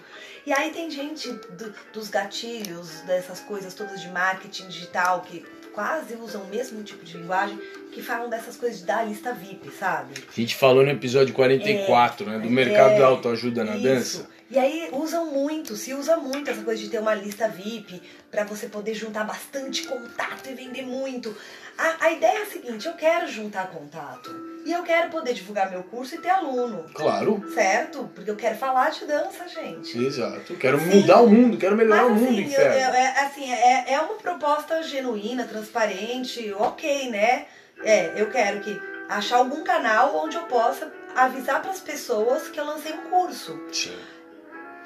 A gente sabe que o Instagram não entrega. Se eu postar um negócio hoje, as 13 mil pessoas que me seguem vão ver. Sim. Eu nunca sei quem vai ver. Então, às vezes, eu fico uma semana, 10 dias, 15 divulgando um curso. Quando eu faço o story que o curso foi legal, a pessoa escreve assim: Nossa, eu não Acontece. fiquei sabendo. Acontece. Vai ter outro? Então eu comecei a falar: Bom, vou fazer o grupo do Telegram. Aí eu fiz o grupo do Telegram, porque lá, assim, às vezes me vem um pensamento, eu gravo um, uma mensagem de voz com qualquer loucura que eu pensei, assim, também, de pensar e falar dança legal, acho que ali pode ser um lugar legal. Mas muita gente me fala que esquece do grupo do Telegram, porque ele não fica, não é uma coisa tão viva ali uhum. como aplicativo. Aí pensei, poxa, então agora essas pessoas estão perguntando quando é meu próximo curso. Eu falo para elas assim, ok, fica de olho aí no meu. É muito, é me achar demais, né? É muita prepotência minha achar que as pessoas vão diariamente dar um pulinho ali no meu perfil para ver se tem uma novidade. Não vão. Claro. É isso. Então virou toda uma discussão aqui. Mas a questão é, falei, não, eu preciso gerar uma lista de pessoas que querem fazer o curso, um curso ou alguns cursos meus. É uma lista voltada para cursos que eu dou. Sim. Quer fazer algum curso comigo? Quer pôr o nome num lugar que eu te mando um e-mail e um WhatsApp quando eu lançar? Não vou encher a paciência de ninguém. Sim. E aí eu não sabia como explicar, como falar disso, aí eu usei essa, esse termo que todo mundo usa, o povo do marketing digital, que é a tal da lista VIP. Sim. Né, onde você se torna muito importante porque você entrou na lista de alguém. Na verdade, é um gatilho que eles usam da pessoa se sentir importante, mas na verdade eu quero dizer que quem se sente importante sou eu. Ah, gostei. Né? A lista claro, é claro, a lista claro. mais linda do mundo, porque é a lista das pessoas que querem fazer aula com cursos comigo. Sim. Então, assim, o gatilho é para falar que você é importante, que o povo do marketing digital usa, mas na verdade essa lista é importante para mim. Importante porque eu fico contente de saber que tem pessoas que confiam no meu trabalho, nos meus estudos, e porque são pessoas que estão interessadas que ali, vão, né? Que tão... estão interessadas no que eu produzo e que vão estar presentes quando eu lançar um curso e que vão fazer eu continuar Fazendo. Fazendo. Falando. Né? A parte do dinheiro existe? Claro, gente, vocês pagam pra eu fazer. Eu trabalho e você paga. E como qualquer outro serviço que eu compro. Sim. Mas principalmente essa manutenção da vontade de seguir estudando, né? Sim. Imagina se a gente lança um curso e ninguém se inscreve. Deve dar, tipo assim, puta, quer saber, mano? Deu pra mim, não faço mais. Ninguém se inscreveu, ninguém quer saber o que eu falo. Sem dúvida. Não interessa pra ninguém, vou parar de estudar, vou fazer coxinha pra fora, entendeu? Sem dúvida, desmotivante. Pronto, vira um pé na orelha o meu mexão. Adorei, mas e aí a lista VIP, como é que faz? Ah, é, esqueci. Você fez todo ai, um ai, preâmbulo. Então, você que tá escutando, aí sim, você tem que ir lá no meu perfil do Instagram, abrir a minha bio e a primeira opção que vai, dentre várias opções que tem na minha bio, quando você aperta, tenha paciência, vai apertar, vai rodar um pouquinho vai abrir. A primeira opção tá escrito lista VIP da Tati Sanches. É só pra só dar um nome. Aí clicou lá, vai abrir um formulário. Você bota lá, blá, blá, Sucesso. Tá bom, tá maravilha. Bom? Então tá dada aí a mensagem. De repente eu aviso um curso do Henrique e tal, se ele Por pagar uma porcentagem. Coloca lá também, pô, ajuda nós. Fechou. Então agora bora pro Vai Lá Ver. Tem um monte de presentinho para vocês.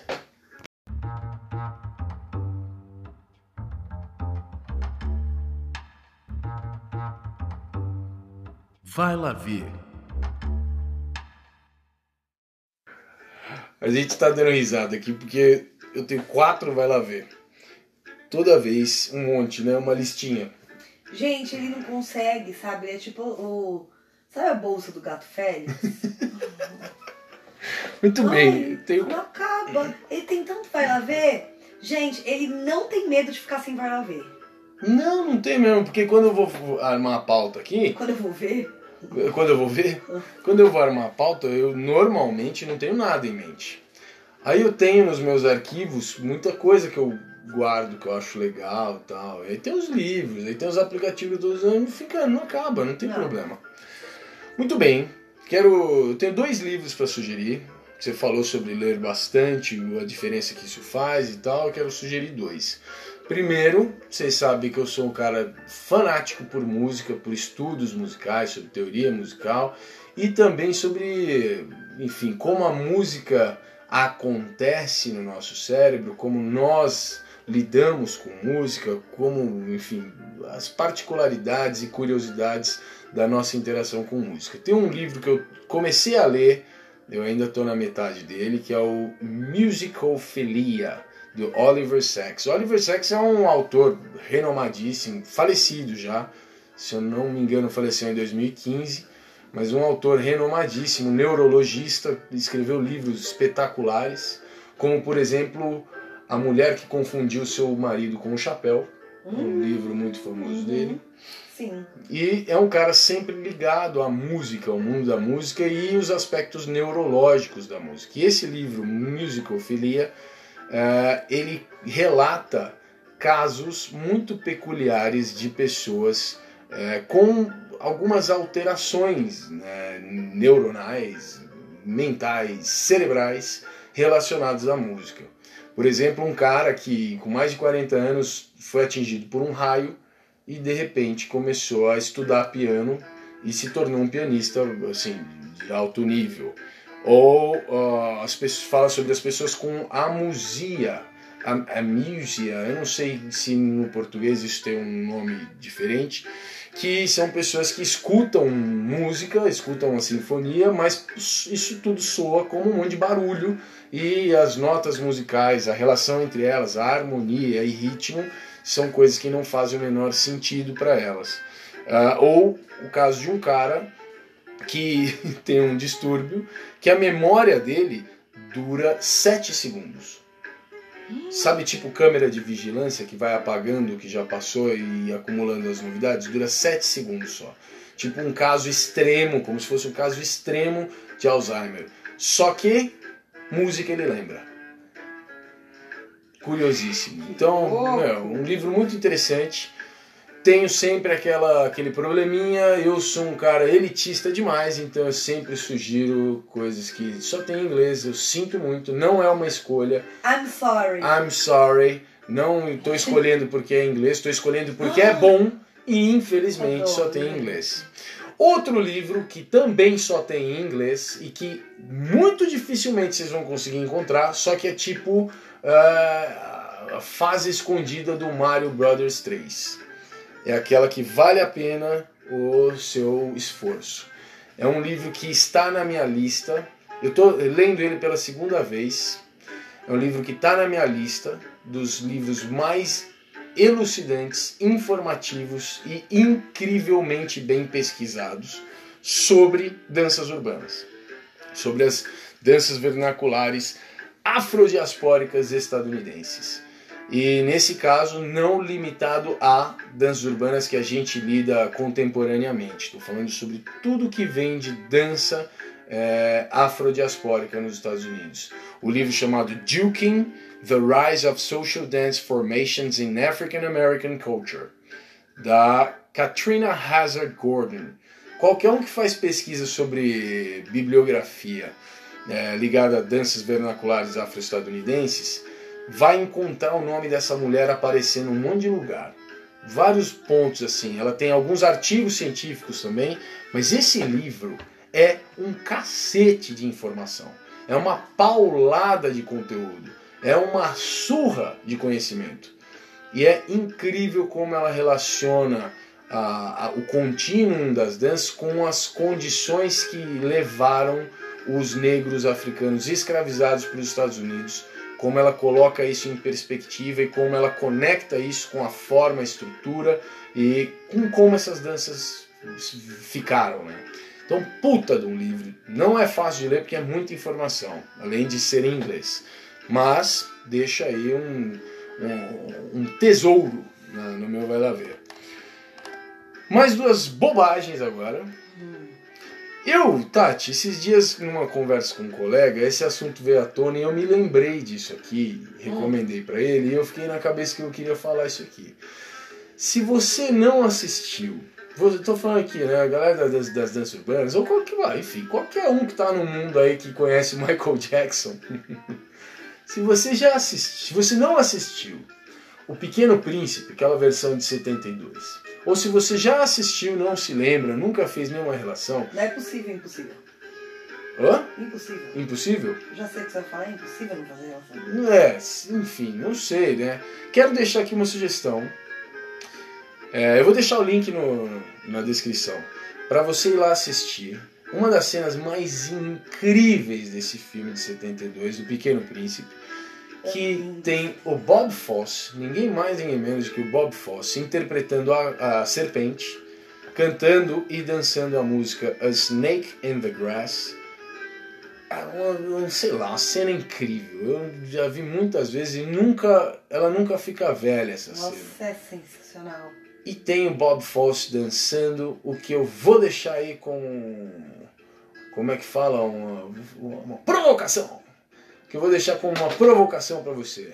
O que veio antes, o ovo ou a galinha? O que veio antes, o Michael Jackson ou o Bob Fosse? Então vai lá assistir. Não vou falar mais sobre isso, não. Vou deixar a É. descrição lá. E aí, por fim, olha, como é aniversário do Pé na Orelha, eu quero deixar uma brincadeirinha do site da NASA. Aliás, o Pentágono soltou aí imagens de OVNIs essa semana. Né? Não sei se você viu, você viu? Não! Não? Pô, deu em todo lugar. O Pentágono soltou imagens oficiais de OVNIs. OVNIs. OVNIs quer dizer objetos voadores não identificados. Então pode ser qualquer coisa, né?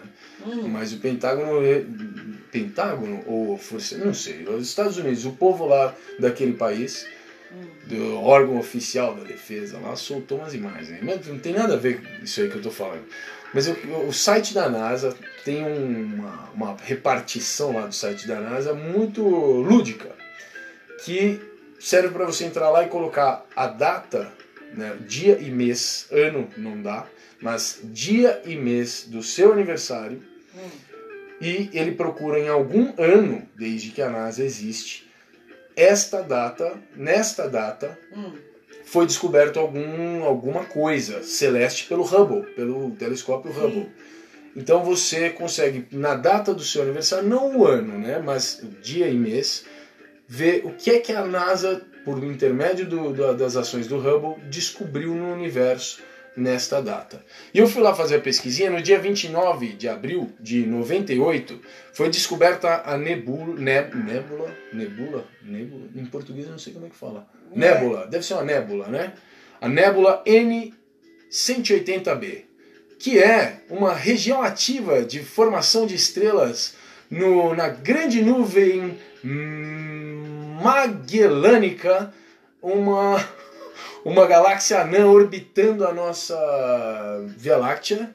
E essa região particular contém algumas das dos clusters de estrela conhecidos mais brilhantes é, do, do universo, tá? Só queria te deixar essa daí na sua Gente, cara. sensacional, né? E aqui, ó, no, no dia 1 de abril, Ah, dia do meu aniversário, em Ah. 95, foi descoberto. não, o... o aniversário dele não, ele não nasceu em 95. Não, em gente, 95 foi não. Isso. Foi descoberto ah, os pilares da nébula Eagle. Eu não sei como fala isso em português. Gente, Eagle ele tá Nebula achando isso Pillars. muito legal. Vocês achem também. Fiquem aí que vai ter Cara, um é incrível isso, Tatiana. Olha isso aqui, pelo amor de Deus. Os pilares da criação. Coloca no Google os pilares da criação. É a coisa mais linda que você já viu na sua vida. Coisa Foi descoberto dia ah, 1º de é abril. você é o magnífico. Ah, sim. O incrível. Muito bem, então depois o vocês vão lá. va- valioso. Mas eu falei, aniversário do pé na orelha, né? Enfim, vai lá ver na data do seu aniversário também. Acabou, acabou minhas contribuições pro Vai Lá Ver. Ai, gente, que pouquinho, não tem mais. Gente, ele é assim, viu? E vocês pensam que é assim só aqui? Vocês pensam que é aqui só aqui? Que aqui só aqui? Que aqui é só aqui? Você pensa que aqui é só aqui? aqui? Vocês pensam que aqui só aqui? Só aqui? Gente, é o dia inteiro, não para de chegar as coisas no meu WhatsApp. Ele tá na sala, eu tô aqui do lado, no, no escritório. Eu não tenho o que fazer da minha vida, E Tatiana. chega a coisa, hein? E vem chegando. Ele fala, você viu? Falou, não deu tempo, tinha 12. tinha 12 coisas que você mandou que era pra eu olhar que era legal, era o vai lá ver. Começar a olhar. Então eu vou falar um só, toda vez é isso, ele vem com a invasão, eu faço um só, senão vocês não, não aguentam. Isso. É nada assim que vocês gostam. Ui, o que você vai falar aí? Bruto, hein? Eu achei que era uma... Você já não falou isso, será? Eu acho que não. Eu não, acho que não. Eu acho que eu não. não acho que Eu não, não é muito não. bom. Caso eu tenha falado... Vai, dar- vai de novo. Sem então. dúvida. Mas que eu, que eu me lembro, eu não falei. Eu acho que eu lembraria se eu tivesse falado. Podemos depois olhar ali. Mas... Certo. Gente, eu quero falar sobre um livro. Já que a gente está falando sobre falar e pensar, a Sônia Machado, ela fez um... Há, há algum tempo já, ela lançou um livro pela editora Perspectiva, que é ela fez um levantamento, ela fez um compilado de pensamentos, formas, métodos e técnicas que têm relação com a atuação cênica, né? Na verdade, com um pensamento voltado para o estar em cena, para o ator. Mas ela dedica, porque ela entende que é tudo uma coisa só, que é a fisicalidade se comunicando, é a comunicação através da fisicalidade, ela, ela dedica um capítulo inteiro a pessoas que pensaram, falaram e com isso desenvolveram ideias muito importantes para todos nós, que ainda que você não saiba dessas pessoas, com certeza elas têm importância na dança que chegou em você de alguma forma. Então ela dedica um capítulo inteiro para pessoas da dança, ela dedica, dedica um capítulo todo a pessoas, diretores, criadores de métodos para desenvolvimento do ator. E mais um ainda sobre outros tipos de métodos que podem e que ajudam e que fazem evoluir, não só métodos, mas formas de pensar e de atuar e de pessoas que nas suas histórias atuaram fortemente aí na formação de outras pessoas e de pensamentos. Sobre outras técnicas, várias que podem ajudar a, a atuação aí do, do profissional ou até do não profissional da arte do corpo, tá? Então, o nome desse livro, ele é quase tipo um manual, né? Acho que muita gente já ouviu falar. Ele se torna quase um manual, porque ela estudou um por um deles ela compilou material dessas pessoas e, e muito cuidadosamente separou em capítulos por cada um. É incrível. Para mim, esse livro é um, um, manual de, de conhecimento mesmo. E ele só dá vontade de aprender mais sobre cada um que a gente já conhece e mais e muito sobre pessoas que a gente não conhece. Então o nome do livro é O Papel do Corpo no Corpo do Ator. Sônia Machado de Azevedo, tá? Eu sei que muita gente deve estar falando, puta, conheço, porque realmente é assim, o serviço que a Sônia nos prestou fazendo isso aqui, pelo amor de Deus, não tem nem como agradecer a Sônia, né, gente? Mas Não fica dá. aí nosso obrigado. Nossa, fica, meu, é incrível, é incrível isso aqui, ó. E aí eu pego, eu fico, meu Deus do céu, que trabalho bem feito, cuidadoso, sabe, gente? É incrível. Eu, eu sou apaixonada por esse livro. Ele Maravilha. fica na minha cabeceira, bem a verdade é essa, porque eu já li, eu reli, às vezes eu pego pra ler por algum motivo um, né, um profissional específico, um da dança, um diretor de teatro. Às vezes eu abro em qualquer lugar. Enfim, ela tem um capítulo onde ela tem as considerações dela é, sobre desenvol- desenvolver, o se trabalhar para desenvolver o ator. Mas ela, como ela mesma diz, é o ator, é a pessoa que tá no palco, a pessoa que usa o físico para se comunicar, né? Incrível, gente. Quem tá vibrando aí do outro lado, escutando, é o nosso colega Will Freitas, né? Sim, nossa, tem muita gente, tem gente que foi aluno da Sônia. Que legal. Hum, eu quero deixar uma coisa, já que eu falei desse livro, Hum. que eu não falei durante o nosso. que eu ia trazer como assunto, mas eu não trouxe. Hum. Então eu vou dizer o seguinte: algumas pessoas que ela estudou e que ela traz ali de uma forma reduzida, em um, né, em um capítulo dividido em pessoas, e que a gente só tem que olhar aquilo, agradecer a ela e estudar mais, são as tais das famosas, são pessoas que falaram famosas frases que vocês e que todos nós vivemos reproduzindo, né? Sempre tem gente que posta no seu Instagram a frase que a Marta Graham falou, Ah, sim. não é? Sim. A frase que não sei quem falou. Então, assim, cara, se essa pessoa falou a frase, Quanto mais tem por trás dessa frase, né? O que mais que ela deve ter falado? Quanto essa pessoa pensou sobre dança É? pra falar a frase. Às vezes você conhece a dança da pessoa e essa frase. Mas se essa pessoa for a frase e você reproduz a frase dessa pessoa nas camisetas da sua escola, no post do seu Instagram, Ótimo que você tá falando, hein? você tá reproduzindo algo que alguém pensou pra caceta. E a Sônia mostra aqui como essas pessoas pensaram, entendeu? Ótimo. Puta, incrível. Incrível eu esse é legal isso pensar mesmo. isso. Isso é um, é um pé na orelha pra todos nós. Quando a gente Muito legal. reproduz a frase de alguém, a gente tá colocando ali em uma frase anos de pensamento, questionamento, diálogo, estudo e busca de alguém. Aí a gente bota a frase e nunca vai tentar saber o que essa pessoa pensou e falou? Ótimo. Sacanagem até. É Sensacional. proibido até. Uhum. Adorei. Adorei. Muito bom. Tati, temos então. Primeiro um recado aqui que no intervalo você trouxe mais uma ideia, né? Ai, gente, eu sou muito Isso é ideia. incrível, isso é incrível. Vamos aproveitar que a gente tá no Vai Lá Ver ainda. Pode falar aí o que, que, você, que, que você ia sugerir. Eu gostei da ideia. Ai, gente, vocês não sabem. Eu lembrei de um calendário, Henrique. Ah, não dá. Não dá pra fazer. Não dá pra fazer. A, a ordem do, calendário, do calendário já passou, Não, né? já foi, já foi. Eu já trouxe um pé na orelha no meio do, do Vai Lá Ver, né? Pô, que confusão, hein, Tatiana? No, no episódio de aniversário você me dá uma dessa, parece que tá iniciante. Que que é isso? É que eu lembrei que vai ter um dia inteiro de aulas da Casa da Dança. Eu queria tanto falar. Você deixa mudar tudo a Vamos. ordem? Vamos fazer o seguinte. É. Fala. Eu ia botar um calendário, não. Pode falar. Pode falar. Ah, gente, vamos bagunçar isso aqui, sair da zona de conforto, Sim. né? Ativar, tirar esse bloqueio criativo, Henrique. Então vai. Manda bala. Gente, no próximo sábado, dia 2 de maio. Dia 2 de maio. 2 de maio, né? Pra quem está ouvindo a tempo, a- nós da Casa da Dança, a equipe toda, a gente vai fazer uma maratona. A gente costuma fazer isso na sala de aula. E como não vai ter sala de aula, como não tem, então a gente se juntou e a gente vai ter um dia inteiro de aulas dos professores da Casa da Dança. São 20 aulas, 20 aulas de meia hora. É o sábado inteiro, é uma maratona. Tá tudo no nosso perfil lá da Casa da Dança e a gente também tá divulgando. Vai ser muito legal. É, começa no perfil da Casa da Dança. Eu vou dar tipo um aquecimentão, tal, uma preparação assim pra coisa começar. E aí eu já vou lançar pra onde você tem que ir. Aí você pega, escuta pra onde tem que ir e vai. E assim você vai indo. E a gente também colocou uma coisa divertida aí, que são palavras-chave que vão ser faladas nas aulas. Ele falou de ideias, foi por isso que eu lembrei, Sim. Porque eu tivesse ideia, eu achei ela divertida.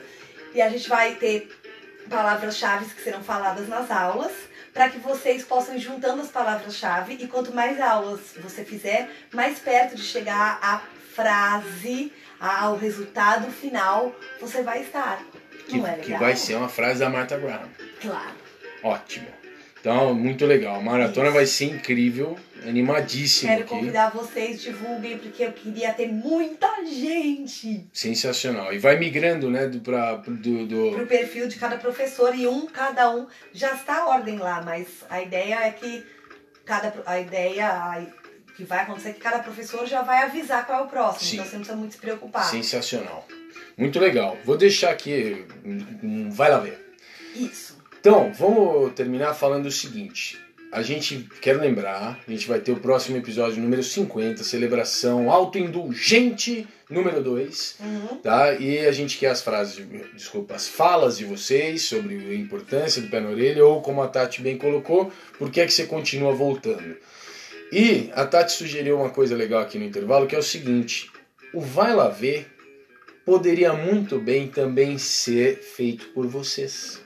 Fala melhor aí, Tati. Gente, assim, muitas vezes ah, vocês escrevem pra gente pelo Instagram, no direct, quem já tem o nosso WhatsApp por WhatsApp, ou no WhatsApp do Pé na Orelha, pra falar assim, ai, vocês falaram de uma coisa, sabe? Eu queria sugerir, não sei se vocês conhecem, isso aqui é muito legal. E aí manda um livro, manda um site, manda uma coisa, uma descoberta que fez. Acho que você vai gostar disso aqui, tem a ver com o que você fala e tal. Então vira e mexe, vocês mandam vai lá ver pra gente de uma forma de dia a dia, né? Informal. Então eu tive essa ideia. Eu falei, por que, que as- os nossos ouvintes, que sempre têm coisas pra sugerir, e eu tenho certeza que vocês têm coisas pra sugerir, apesar do Henrique ser o gato Félix do Vai Lá Ver, isso não significa que ele sabe de tudo.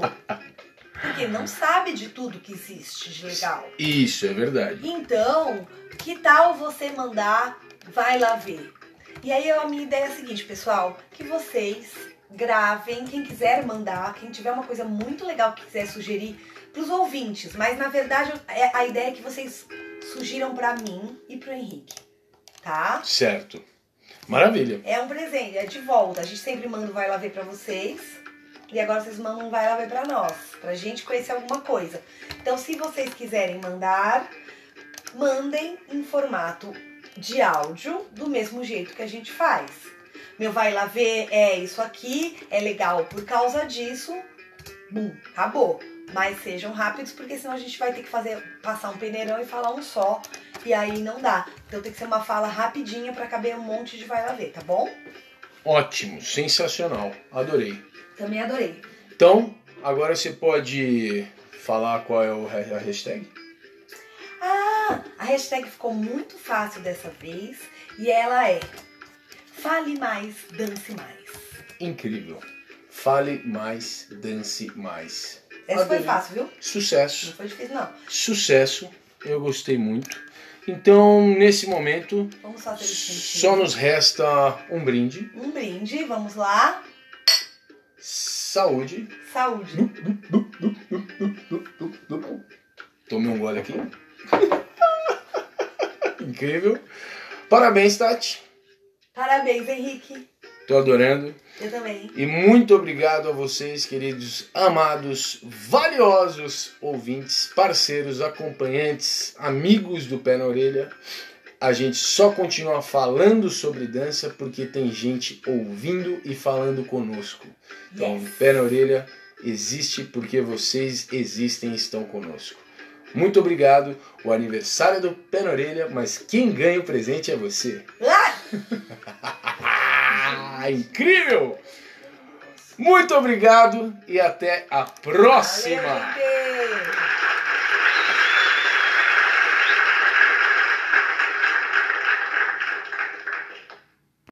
Oi, galera da dança! Eu gostei de vocês! Muitão!